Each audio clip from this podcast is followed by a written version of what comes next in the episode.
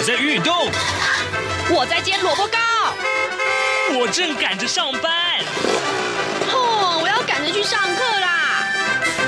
这个时候，我们都在听夏志平制作主持的《早安台湾》。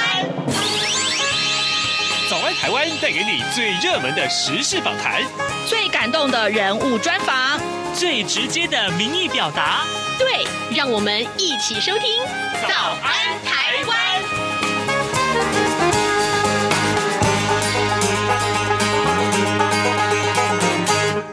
台湾！我是夏志平。今天是二零二零年的十月八号，星期四，礼拜四，我们进行刘碧荣时间这个单元。待会儿呢，我们要为您连线东吴大学政治系刘碧荣教授。我们请刘老师为我们来分析最新最重要的外电。我想这个礼拜，当然大家锁定的。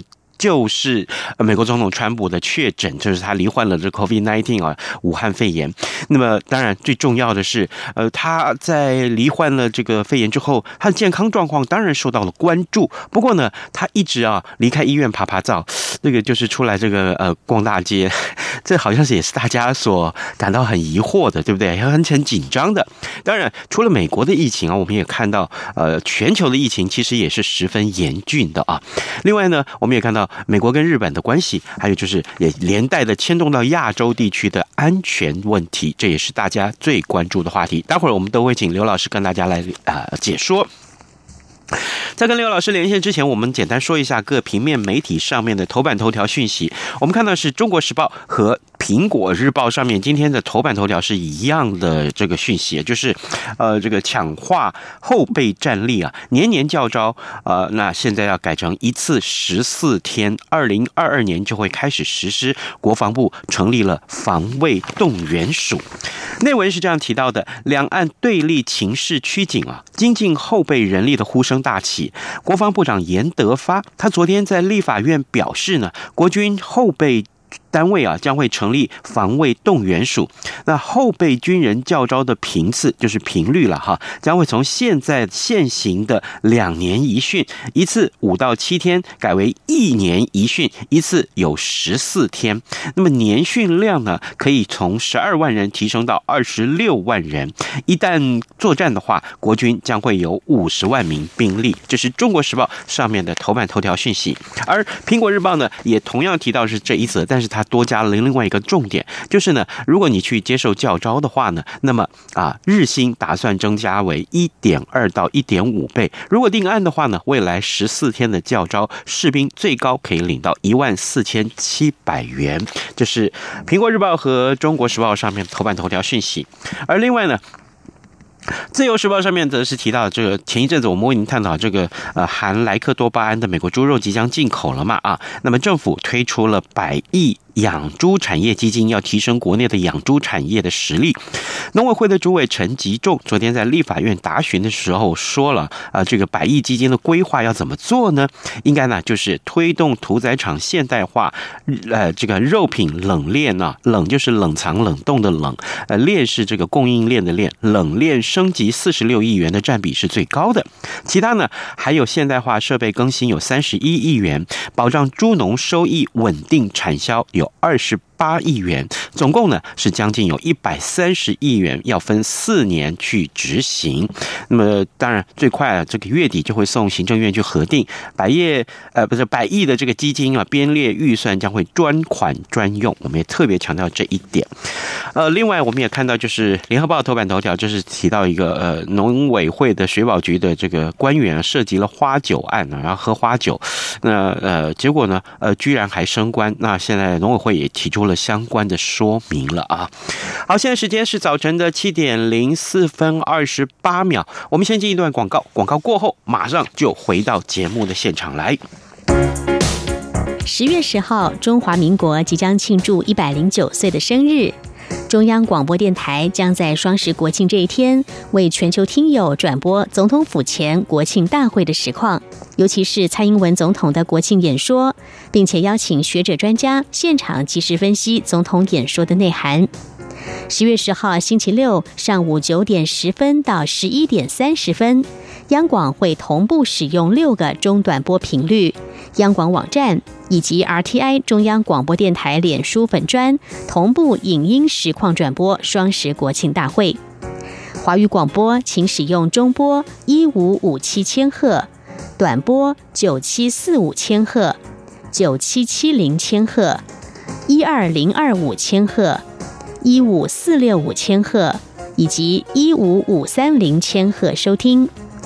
影音直播请锁定央广网站 triple w 点 r t i 点 o r g 点 t w 与脸书粉专 r t i 中央广播电台收看。另外，双十国庆当天，欢迎听众朋友们加入微信账号 “Good Morning 底线台湾”参与节目，就有机会获得精美台湾邮册好礼。十月十号上午九点十分，央广与您一起庆祝中华民国生日，看见台湾的民主与自信。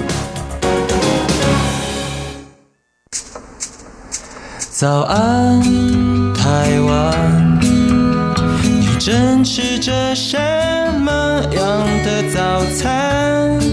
吐司加火腿蛋，咬一口，然后收听中央广播电台。早安，台湾，刘碧荣时间。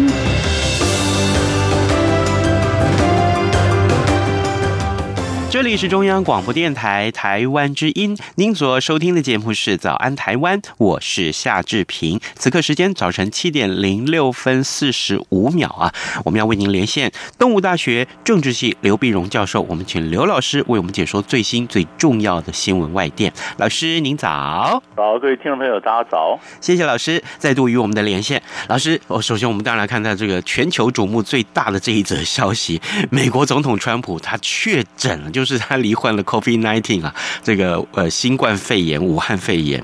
可是啊，呃，这个上个礼拜五发生这件事情之后，我记得是连续三天的各平面媒体的头版头条，通通都是他的消息。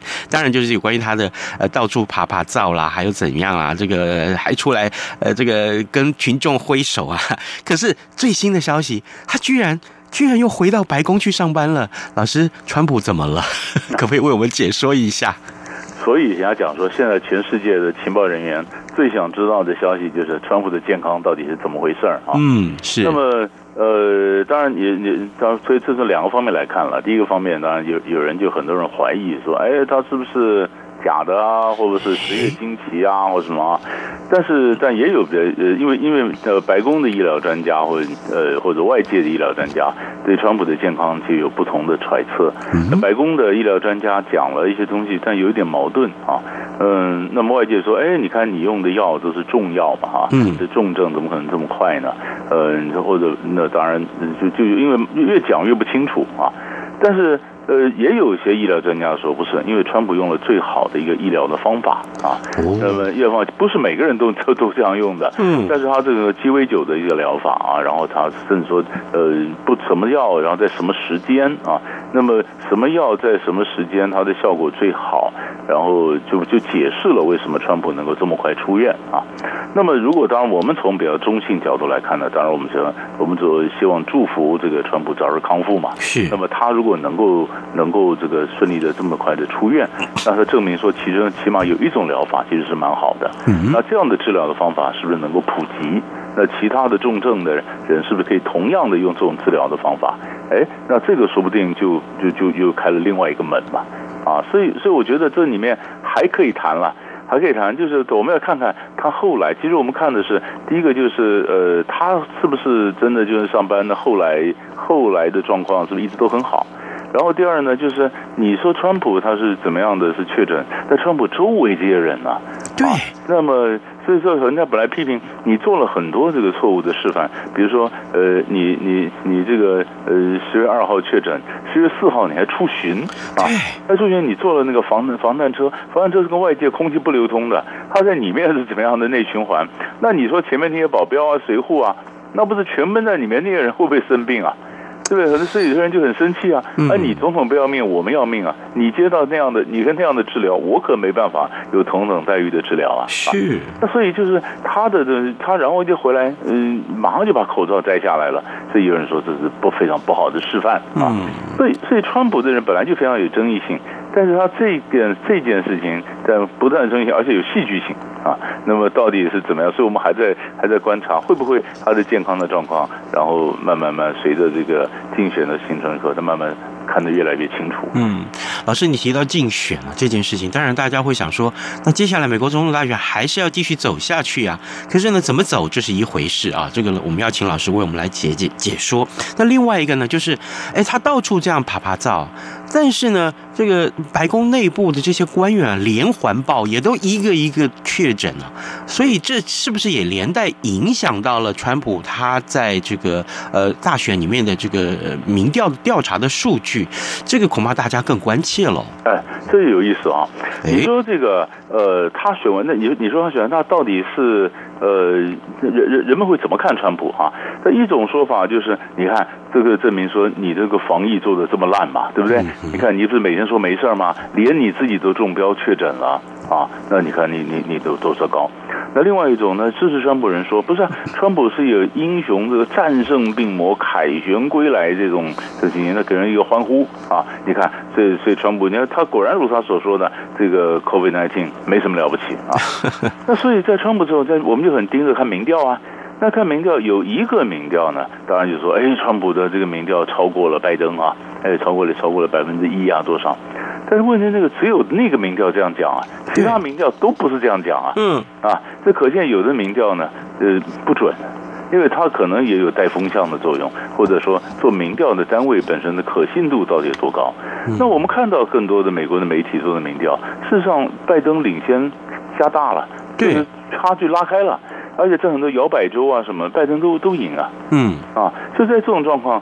就如果这种趋势持续，那如果那那没有什么特别的再怎么翻转情况，那拜登，但是不是躺着选我也不晓得，反正拜登应该就很有自信了。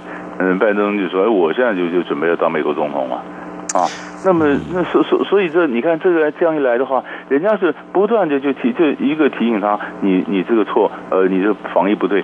那第二呢，川普出来，他又忽然就停止了这纾困方案的谈判。啊，就是本来跟这个共和党、民主党，就到底多少钱呢、啊？拿来是钱要地方来纾困呢？是就谈半天，的各方理念不一样，没谈成，没谈成，就和川普说，那就暂停吧，那就不要谈了，选完再谈了。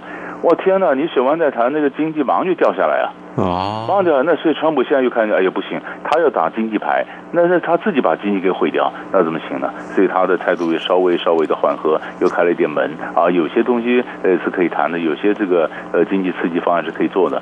就这个人做事没有章法，所以人们这一看到一个是防疫，一个是经济，啊，这个票可能就跑掉了。嗯，这这个是对他影响很大。对，还有一个一个呃很值得关注的重点就是两个人的举行过这个总统辩论。论，嗯，那只举行过一次，其实还有两次啊。那现在接下来，呃，拜登说，哎，除非啊，呃，川普你的这个检测是阴性的，我才要跟你辩论。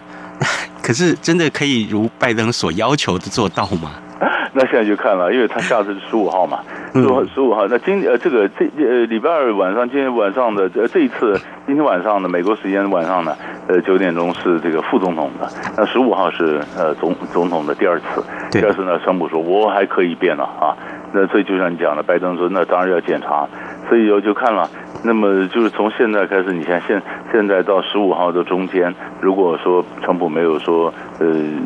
又病情忽然变坏，然后倒下来，啊，然后他说真的是很好，然后又继续检查是阴是阴性的，那么这个辩论我想应该就会进行。啊，川普是非常需要进行，因为他这面对面的话，再来这个这支持这个川粉会很嗨，川粉很嗨的情况下，那才会有钱进来啊。美国总统选举是很花钱的，他靠这个募款呐、啊。啊，这是拜登，拜登的这个民调领先以后，拜登忽然就募款的就增加很多。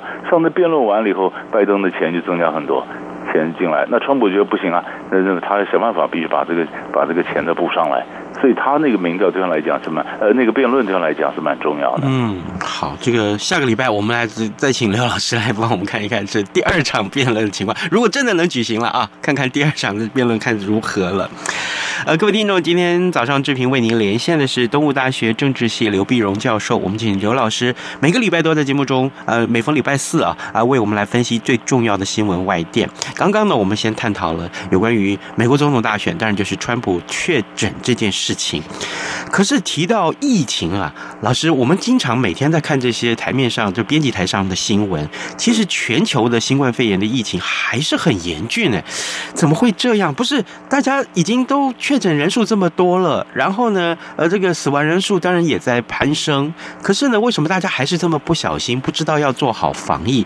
就我这经常得回答我的这个脸书上的这些朋友们的问题，我实在是不解呀。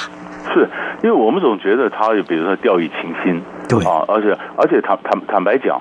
这个呃，我我我我们大家觉得很简单嘛。我们说，比如戴口罩，但是很多西方人觉得他有宗教的原因或者什么，他不愿意戴口罩啊。那么你说我们叫封城，那对西方来讲，这封城的要他的命就起来，这个影响到经济啊，那个自由行动啊，他们就起来抗议。所以有有的时候在在如果是在呃西方来讲的话，我想这些原因，所以你可以看到这个，比如说像就有现在像纽纽约。纽约这个这个国这个国州长，他强强力的去镇，就是说啊要封城，就找着很多宗教领袖起来反对，啊，因为整个整个布鲁克林那边是这个也很多人走上街头抗议啊，丢燃烧弹呐，什么时候有就有这样的一个情况？是啊，所以这那那么这是那你说你说你说像法国，法国从礼拜二开始，巴黎的酒吧了、体育馆了、游泳池的关闭两个礼拜。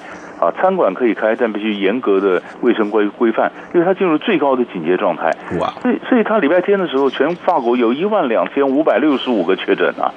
那他这样的确诊，就是就是，他就一则是病情啊，这个天气凉了以后，这个病情嘣又起来了，又起来。那可是你说，你说这是这样，那可是还有时候是宗教原因呢、啊，比如说像印尼，印尼的这个呃，这个这个疫情很严重，这这个这个原一个原因就是。他的宗教领袖，比如说有些人，呃，印尼的一些人，如果他确诊了，那应该赶快把尸体火化。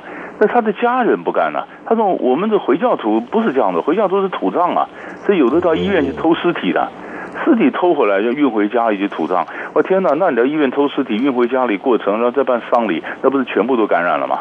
啊，然后有些乡下印尼人到现在为止都不相信有新冠病毒这么一回事儿。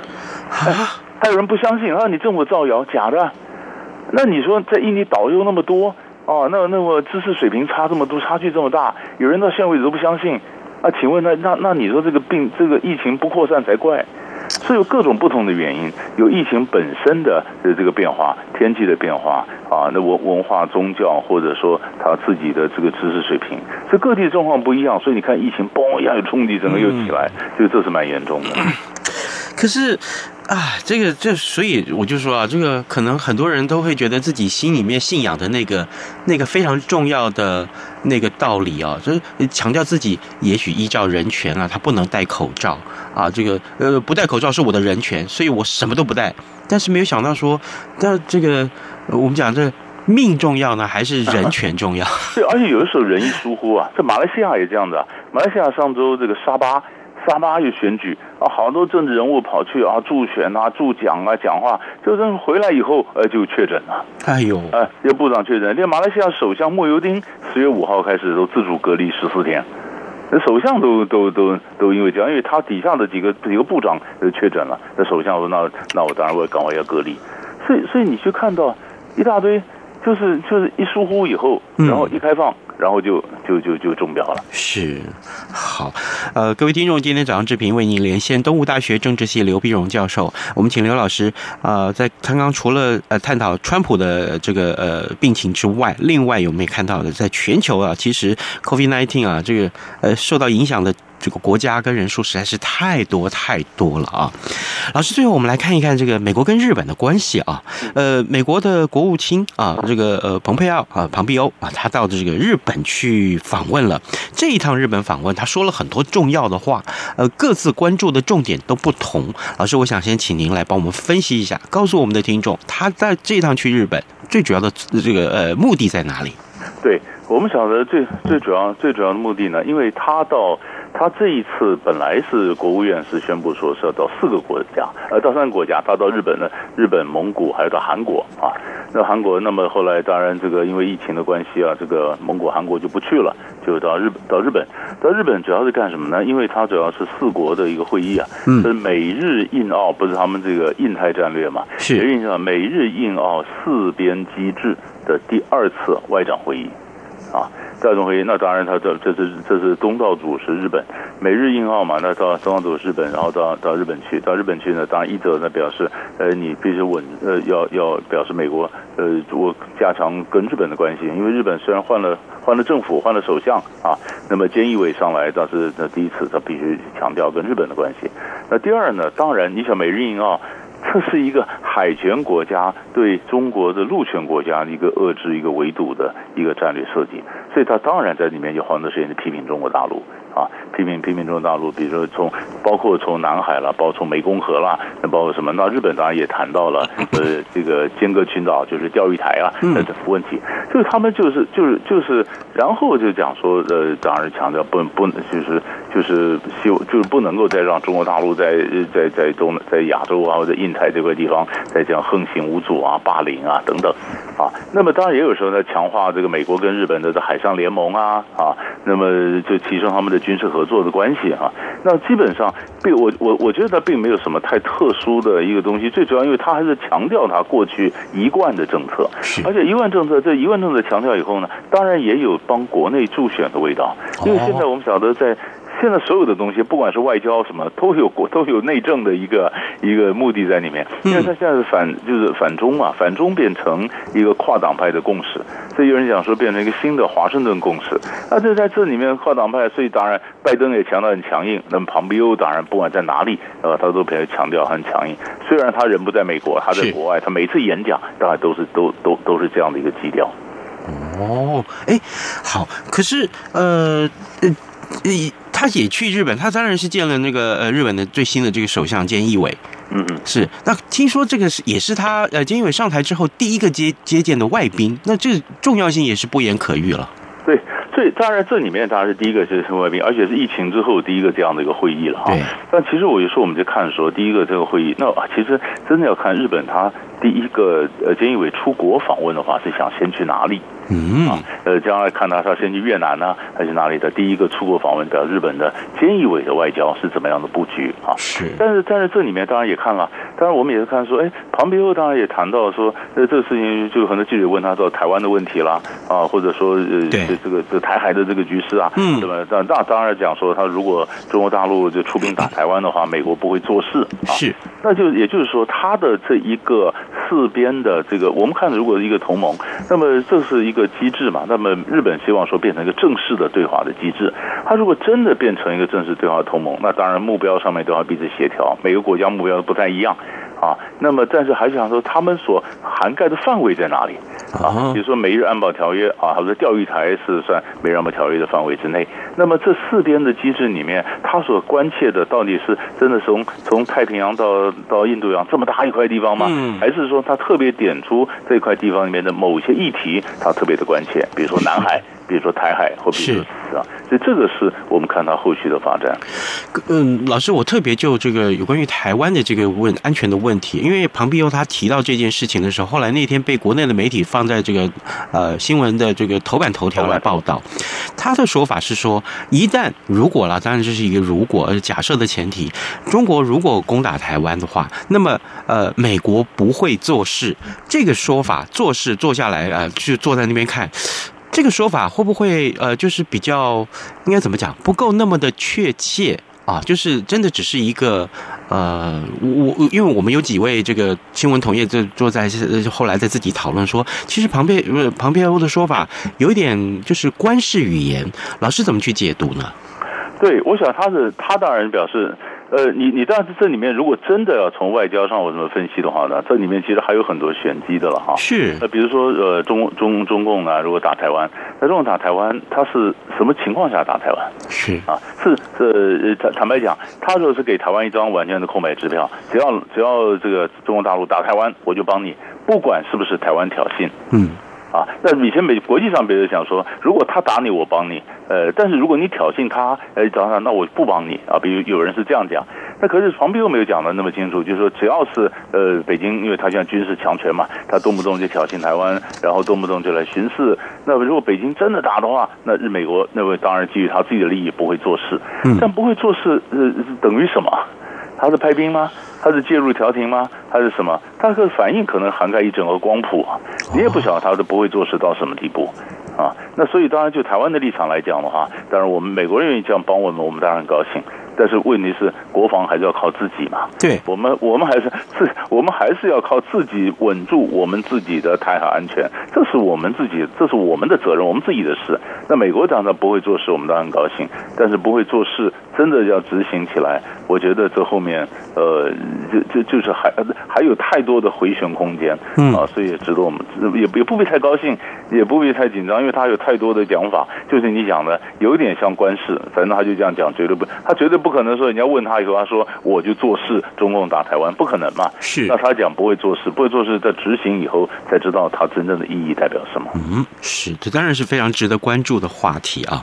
各位听众，今天早上之平为您连线东吴大学政治系刘碧荣教授，我们请刘老师跟大家分析了最重要的新闻外电，其中包括了川普的确诊，还有就是呃，在全球啊，COVID-19 的这个肺炎的疫情呢，其实是越来越有严重的趋势了啊。那么另外呢，就是呃，庞佩奥他他到这个呃日本去访问，当然相关引发出来的话题也是很重要的。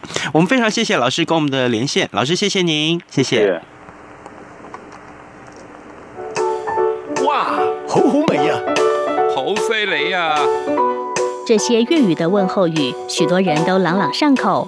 而你真的了解香港吗？央广开辟全新带状节目，这样看香港。一周五天，规划五种不同类型的节目，通通跟香港有关。周一，香港仔 online，My 雷拉外，来自香港的年轻世代要用年轻人的语言解读香港的大小事。周二，七一五公里之间，举家从香港移居来台的夫妻档朱仔与美智，将以知性、轻松和贴近生活的方式，分享台港两地生活和文化观察。周三，舍之岂能藏乎？吴色智老师邀请专家学者剖析香港现况，多元视角让您迅速掌握东方之珠的未来形势。周四，想跟你聊聊天，主持人张明天会挖掘香港圈内新奇、有趣、特别的资讯，邀请各行各业各阶层来宾与您聊香港。周五，港式大排档，黄美玲将为您上菜。与您谈时事、读历史、看风景、尝美食、品风尚、道人生。每周一到周五晚间十点到十点三十分，央广带您这样看香港。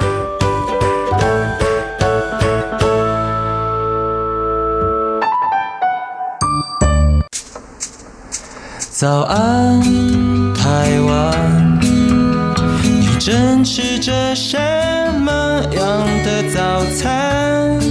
吐司加火腿蛋，咬一口，然后收听中央广播电台。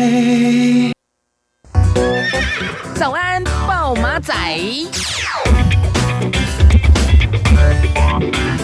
这里是中央广播电台台湾之音，您所收听的节目是《早安台湾》，我是夏志平。此刻时间早晨七点二十八分二十三秒了，我们赶快来看一下今天还会有哪些重要的新闻大事。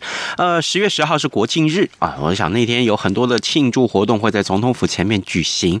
那中央广播电台呢会用呃十四种语言来跟大家来转播啊。我们先看看预演的消息，因为今天十月八号，每一年这十月十号国庆日来前面两天，这十月八号就会有预演。那今天呢，我们会有很多预演。的消息啊，比如说我们的影音也会呃呃拍摄人员会出动啊，还有呢，就是预演的过程，还有这个预告一下呃国庆日当天的这个节目的这个内容啊，我们有非常精彩的影音的呈现，特别要请您锁定中央广播电台的官网，我们会呃。用最快最详实的方式告诉你。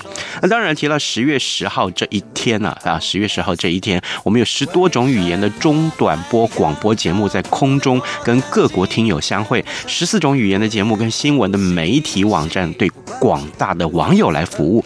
所以呢，哎，也欢迎大家随时呃来上到央广的官网，或者在 YouTube 来说是，或是这个 Facebook 上面来看一看。